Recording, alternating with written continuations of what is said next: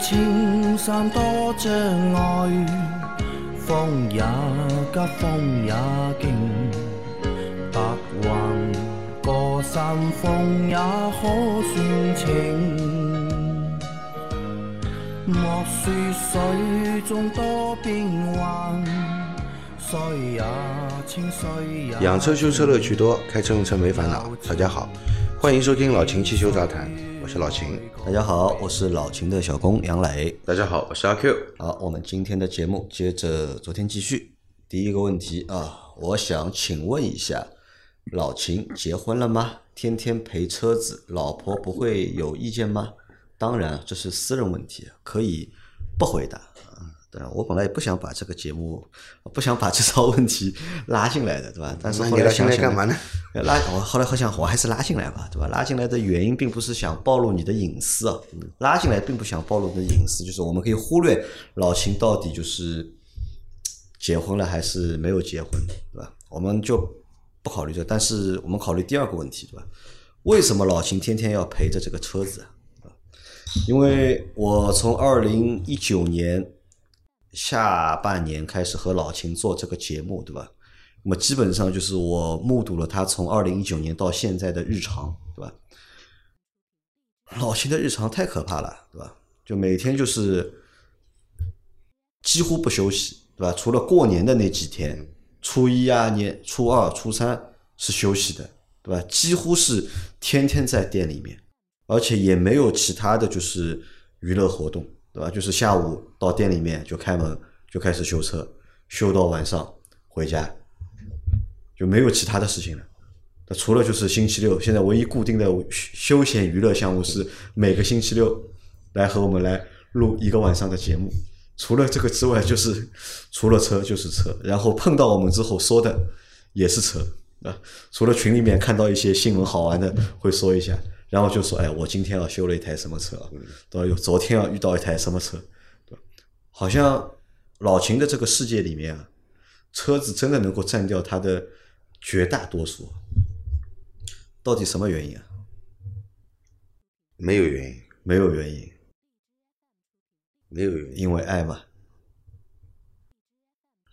修车嘛，本身就是我的工作呀，啊，对吧？也是我喜欢做的事情。啊，就又是你的工作，又是你喜欢做的事情。你觉得把生活当中的大多数的时间都投入到这个上面，值得吗？任何人在工作上都会投入大量的时间，很正常。阿 Q，你会在你但是的工作我没有把所有的时间放在工作上。阿 Q，你会把你大多数的时间投入在工作上吗？这个话问了，好像我没有把时间用在工作上。大多数的时间嘛，现在我的状态基本上也是这个状态，大多数的时间都用在工作上面。那这个其实就是老秦的真实情况，对吧？你不必去纠结老秦结婚了还是没有结婚，但老秦就是会把大多数的时间用在修车上面，用在他的工作上面。啊这可能也是因为，就是因为这样的一个状态嘛，所以老秦在这个专业上面或者在这个方面会和别人不一样，比较优秀，或者是比较突出。我相信啊，就是我们的节目啊，换一个人，对吧？找个老王，嗯，做个老王汽修杂谈，对吧？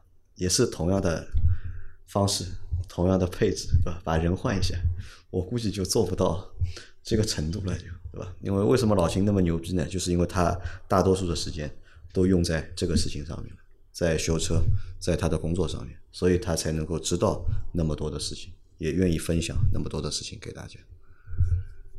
好，呃，下一条。你好，秦师傅，我的二零二零款致炫一点五 L 自动跑了两万五千公里，最近每次正常行驶时，完全收油门后再加油门的时候会出现顿挫，像变速箱衔接的声音，开车的人能明显听到声音和感觉到顿挫。我上个月换轮胎做过一次四轮定位，跟这有关系吗？还是说出现了其他问题？怎么解决这个问题？万分感谢。完全收油门再加油，对吧？会出现顿挫。照理来说呢，这个跟四轮定位是没有什么太多关系的，啊，但是呢，两万五千公里嘛，你说变速箱要出问题的概率几乎也没有，嗯，是吧？嗯，收油门再加油门，变速箱衔接的声音，能够有顿挫，对吧？而且他说也听得到声音。嗯，不行的话，你四轮定位你再去看一下，数据到底有没有做准？这个会和四轮定位有关吗？啊，如果四轮定位的数据偏差大的话，的确会有这种这种现象出现。就可能会有这种情况。对的，那如果除了这个之外呢，还还会有可能有其他的情况吗？变速箱你的两万五千公里应该也不会坏。嗯变速箱两万五千公里应该是不会出问题的。有可能的，四轮定位如果数据做的不准的话，这个车子行驶的时候阻力也会大。阻力也会大。对，呃，你松油门松掉了以后，再启动明显降速，然后再一脚油门踩下去的话，有可能会出现这种问题。有可能，对吧？啊，那这个小伙伴你去再做一下啊，再去检查一下四轮定位。呃，再下一条，三位好，上次提问冬天汽车放室外的问题，感谢老秦的回复。如果加零 W 二零机油和低温防冻液，冬天放室外对车子有什么不好的影响吗？二零二一款卡罗拉最低配，晚上最低温度四十度。这个不是回答过了吗？啊，他问嘛，就是如果用零 W 二零的机油和低温防冻液嗯，放室外的话，会有影响吗？一样的吗？不是，你首先你要放在这个环境里面，你的机油和防冻液嗯都要适合这个环境温度才能使用，对吧？就零二零和低温防冻都适合的，所以就是可以放，对的，没有问题。对的。好，再下一条，三位老法师因为要附图啊，所以只好发帖而不是选提问。二零一五翼虎一点五 T 六 AT，目前公里数六万多，五万公里左右的时候，四 S 重力换过变速箱油，目前发现变速箱有油泥，附图，箭头为车头方向。四 S 店说从是从一个观察窗看出来的，不要紧的。车子时间长一点就这样，开起来也没有啥影响，就不用管。这东西真的不用管嘛？如果现在不用管，那要注意观察哪些地方？另外，上次我提问说过发动机抖动，啥也没做，现在自己不抖了。另外，我在西米圈发了帖子问了这个问题，这边回答了，那边就蛮好，不用管了。谢谢啊，祝节目蒸蒸日上。那个图你有印象吗？呃，它是好像是变速箱那个壳体上面有呃，一个观察孔，呃，不是观察孔，那个是一个变速箱的一个透气孔透气孔，嗯，啊，变速箱的透气孔啊，呃，而且它这个透气孔上面是连接了一根橡胶管的，很长的啊。你说这个透气孔这里如果有油喷出来，应该是不会的啊。那么正常情况下是不会这里有油喷出来的啊。那么这个油泥哪里来的？你要搞清楚这个油是哪里来的。那么如因为你换过变速箱油，是不是在加油的时候，因为这个变速箱加油就从从这个孔加的，从这个孔加的，嗯，是不是加油的时候有油留在外面？呃，当时修理工没有给你清理掉。那么时间一长了以后呢，灰尘啊这些上去了以后呢，就变成了黑黑的油泥，嗯，对吧？这个倒是有可能的。那我建议你先把这个油泥给清洗掉，先擦掉它，嗯清洗掉看看之后还会不会有啊？如果不会有，那就不用担心，可能就是之前这个加油的时候流到外面来，留下的嗯没没没清洗干净造成的，对吧？啊，先把它清理干净，对吧？对过一段时间再去观察一下，看看。嗯好，再下一条。呃，秦总、杨总、阿 Q 总三位老板好，一直在听你们的节目。今天有个疑问想请教一下，车载吸尘器怎么选购？网上搜索了一下，也没看到什么好的网友推荐文章。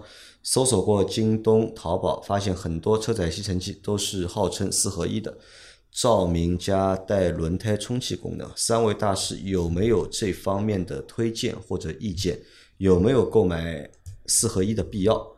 比较靠谱的品牌能否帮忙推荐推荐？谢谢三位，祝你们的节目收视长虹啊！车载吸尘器，好像这个话题前几期的节目里面，之前的节目里面有聊到过一次，有聊到过吗？好像好像没有。咦，我记得有，那个时候我还说了那个车载充电器的那个叫那个吸尘器的功率不是很够啊。我一般的话是用家里的戴森去吸啊，或者说交给美容洗车店去洗。啊，因为我的经验啊，就是我买过蛮多个，其实都不是我买的，都是我老婆买的。呃，女的嘛，对车的这个卫生啊要求比较高一点，再加上我两个孩子嘛，每天早上是要坐在车里面吃早饭的，经常会把车吃的非常脏。那我老婆买过好多个，至少买过三到四个吧，车载的吸尘器。那我觉得基本上都没啥大用，吸不干净。吸不干净，吸力不够啊吸力不够，吸力不够。但也可能是因为买的很便宜嘛，要么就是用信用卡的积分换的，对吧？要么就是拼多多上面 买的，好像没什么大用。老秦关于车载吸尘器有什么我是不？用车载吸尘器这个东西的。你是不用，你因为你公司你那个单位里面有嘛？我我我不洗车，我不用的。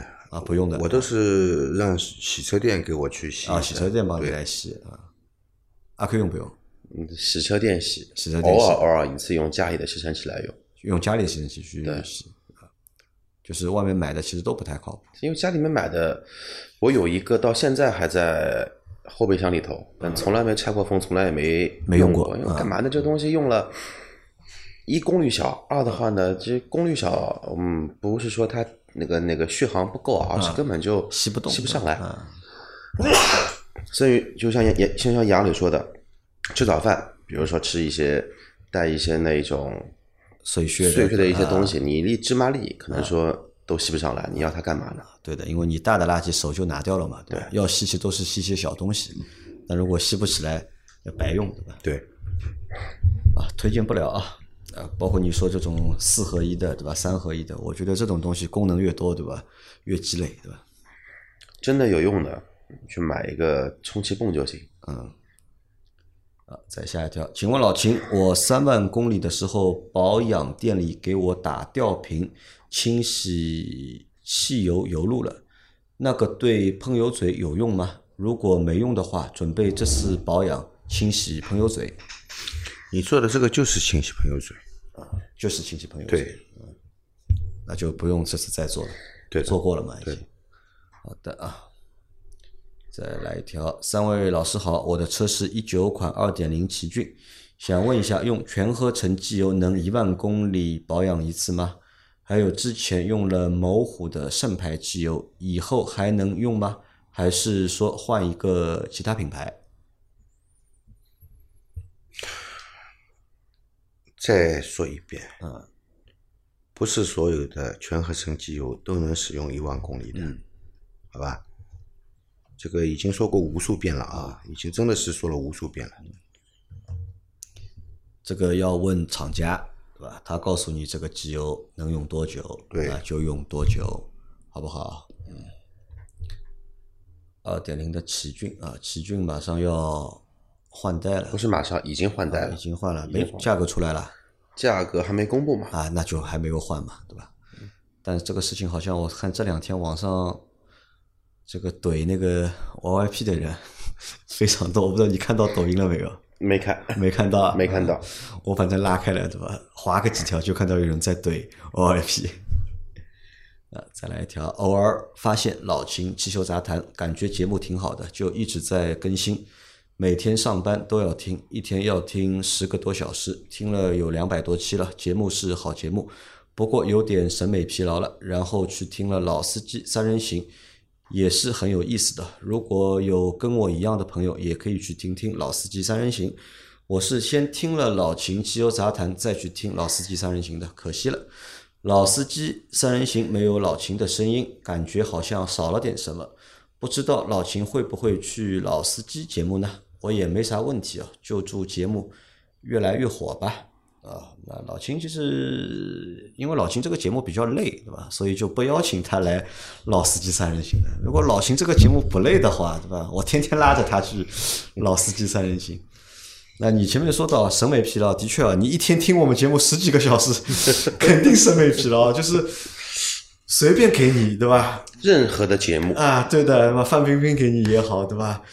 嗯、无论哪个美女给你也好，对吧？你每天十几个小时，肯定腻的啊。就是大家就是这个东西啊，我觉得就每天啊，就是半个小时可以了，就是吧？每天有早上有个半个小时，比如说你上班的路上，对吧？让我们这个节目陪伴你半小时，或者在你下班的路上，我们陪伴你半个小时，对吧？早上听完我们节目，元气满满去上班，对吧？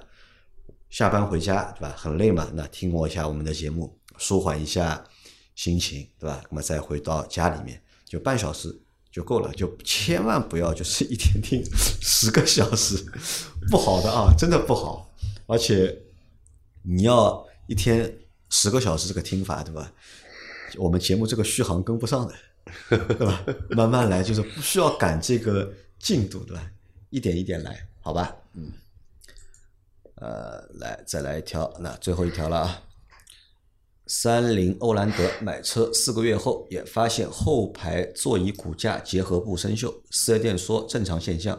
我又看了店里其他车都没有锈，平时见到同款车也去问问都没有锈，担心车进过水，多次找四 S 店才拆装查看，不像进过水才作罢。当时若有老秦机油杂谈，就省心省事了啊。那我们在上个星期节目也说过，对吧？大多数的那个座椅的骨架都会生锈，对吧？而且这个生锈不是因为进水生锈的，只是因为受潮，啊，这些骨架的防锈做的又不好，所以才会生锈。啊其实呢，就是什么呢？就是在车企现在每年都在追求的一个东西呢，叫降本增效。嗯，降本增效一直克扣供应商，让供应商提供看上去相似的产品，走一些非正常渠道，过了他们的质检部门，大批量供供货。你把你的供货商，比如说一个股价成本是两百，对吧？他第一年给你两百，第二年你要求他降百分之五十，一百，第三年还要再降百百分之五十，五十块钱，东西会好吗？肯定不会好啊。对的。你知道呢？我们这个星期的节目，正常节目就更新完毕了，好吧？那大家有任何关于养车、用车、修车的问题，可以留言在我们节目最新一期的下方，我们会在下周的节目里面一一给大家解答。我们下周再见，明天是周六，还会有一期我们的西米会员专享节目。好，那我们明天再见。好的，拜拜拜，拜拜。